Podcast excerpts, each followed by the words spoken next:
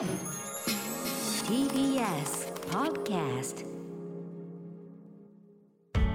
発信型ニュースプロジェクト。TBS Radio 905-954荻上チキ。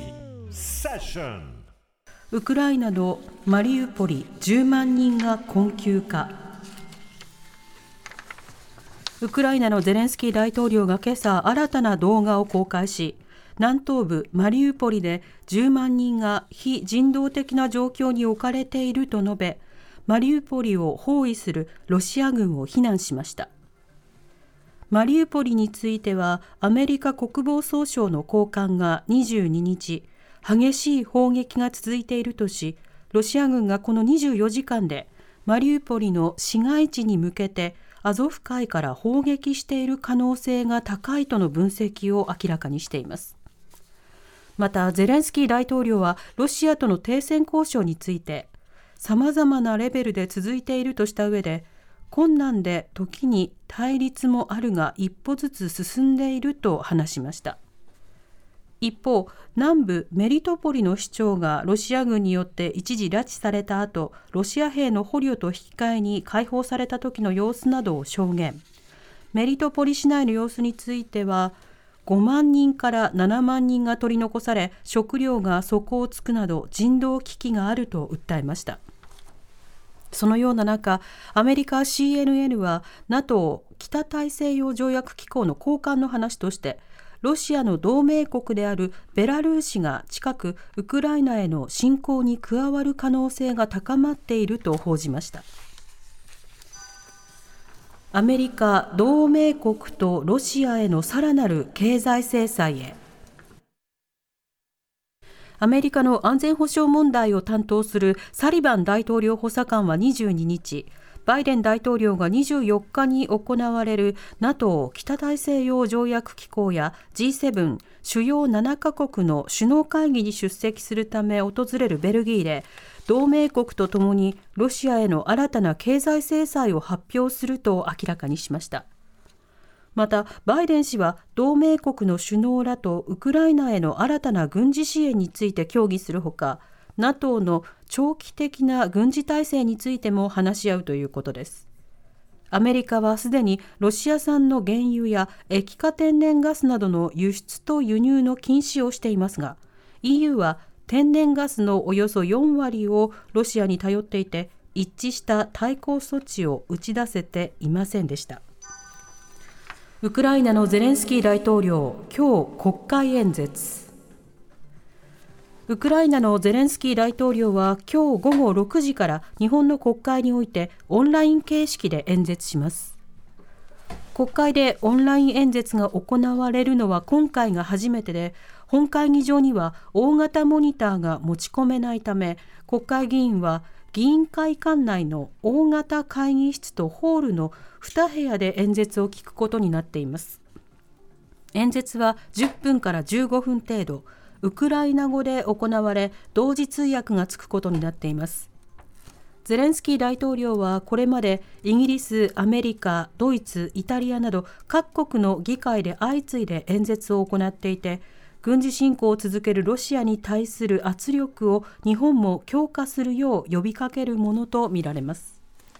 先ほどね、あのゼレンスキー大統領の会見、まあ、あの国会での演説が行われるのに際して、あのいろんな記事、それからあのテレビの報道なども見ていると、当然ながらどう語るのか、はい、そして何を訴えて、何を要求するのか、まあ、注目をされているわけですね。そうですね。であのいくつかの確認しておくと、そのまあ国会で、えー、他国の、えー、首相、あるいはリーダー、大統領というのが演説をするというものというのは、まあ、外交的な儀礼としてこれまで行うことはあったけれども今その紛争の当事国として戦争の当事国として、え参加をするそのことに対して、まあ、議会が一定のその慎重さを最初に示した。でこの慎重さそのものは、まあ、あの理性的に必要な対応ではあるわけですね、うんうん、一方でそのウクライナというのはロシアによって一方的に侵攻された側でありなおかつ、まあ、力による現状変更に対して反対をするというような、まあ、そうした価値観を共有しているものとして日本はすでに連帯を表明している、はい、で日本政府としてはすでにあの日本はウクライナのためと共にあるというような演説を行って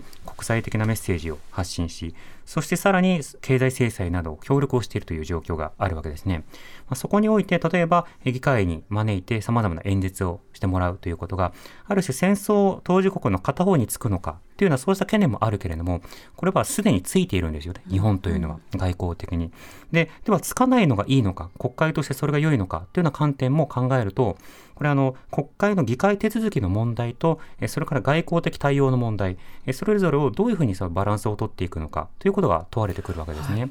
なので議会は議会でその慎重な姿勢の上で検討をしていくということが望まれる。これまたあのすごく大事なことで、まあ、いいからさっさと呼べばいいんだみたいな態度というのは、これはよろしくない。一方で、今起こっていることの戦争ということをロシアとウクライナ双方の言い分を聞こうじゃないかみたいな悠長などっちもどっち論に持っていってしまうとそれは傍観という名の、えー、加害への加担ということになってしまうので、ね、まあ、それもまたよろしくないことなんですね。うん、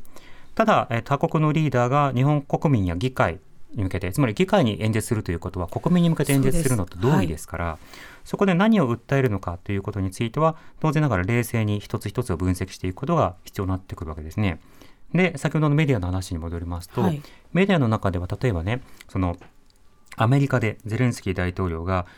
えー、真珠湾の話を引き合いに出して演説をしたことに対してその、まあ、日本でどういった話をするのかそのこともあるので懸念があるみたいな文脈で紹介しているようなところもあるわけです。うん、あるいはあのそうしたようなその演説の仕方によって、まあ、反感を抱いているような人というのもいるわけですね。でそれを見て日本の国内での歴史認識というものと国際社会においてそのアジア太平洋戦争というものの中で、日本がどういったことをしたと見られているのかというもののギャップをすごく痛感したわけですね。はいまあ、例えばその、えー、満州という、うん、まあ、そうした、えー、日本の、えー、事実上の傀儡国家として、成立していたその経緯であるとかその後のそのさまざまな、侵略戦争というものを日本が行っていた過程の中で日本は名目上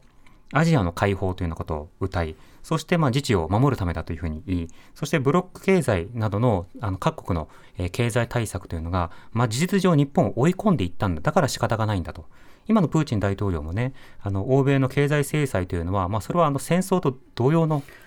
まあ、交戦なんだというようなことを言っている。だから自分たちはそれに抗っているんだというふうに言っていた。そしてあのロシアの人々というものを解放するために、まあ、ウクライナのナチ化から守るのだというのは趣旨のことを言っているわけですね。はいそして、えー、例えばそのウクライナの、えーまあ、クリミアでも他の地域などでも当事者たちがそれを望んでいるのでロシアはあくまでそれをサポートしているのだ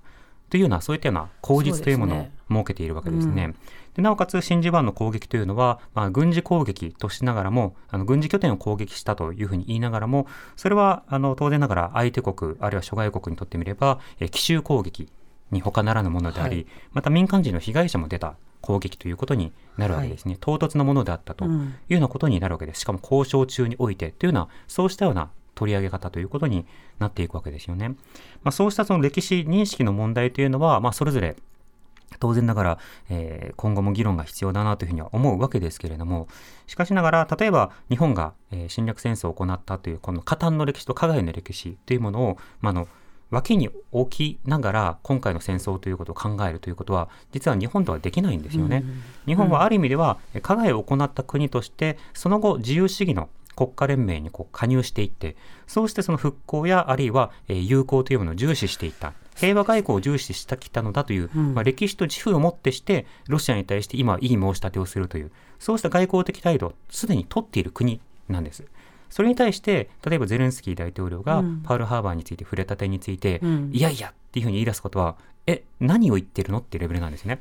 あのどのレベルから今外交をしているのか、どのスタンスで戦後日本が歩んできたというふうに世界にアピールしてきたのか、それを根本から覆すようなリアクションということになってしまうわけですよ。だから個別について触れられることが、例えば居心地が悪い程度のものだったらわかるんです。加害国の、まあ、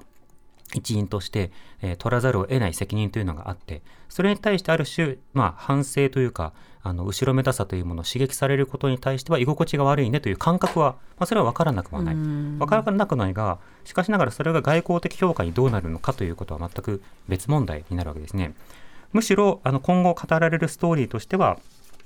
日本がね、えー、被爆国であること、はい、それから原発事故の、まあえー、経験国であるということ、はい、それからロシアと、まあ領土問題というものを、えー抱えていること、あるいは台湾有事などを含めてえー力による現状変更というものをえー実行されるえー可能性というものが今後もあって、あるいはその周辺国であって、場合によってはそれに対してどう援助するのかということが問われるような国であるということ。こうしたまあある種、えー国際的なえー共通性としかしながらそのアジア太平洋戦争の時の加害国であるということ。この歴史などをこう紐解きながらどう語るのかということがまあ注目されるわけですね。そうした時に、まあ、一定その当然ながら他国のリーダーが共感を求めてあるいは賛成を求めて、あるいは支援を求めて演説をするといったときに、それを口実にこれまた日本の国内の政治がいろんなところで動いていくことになるわけです。じゃあ憲法を変えようかとか、具体的な支援のあり方をどうしようかとか、安全保障のあり方どうなのかとか、あの日米同盟のあり方をはじめとして、様々なものをどうするのかということで、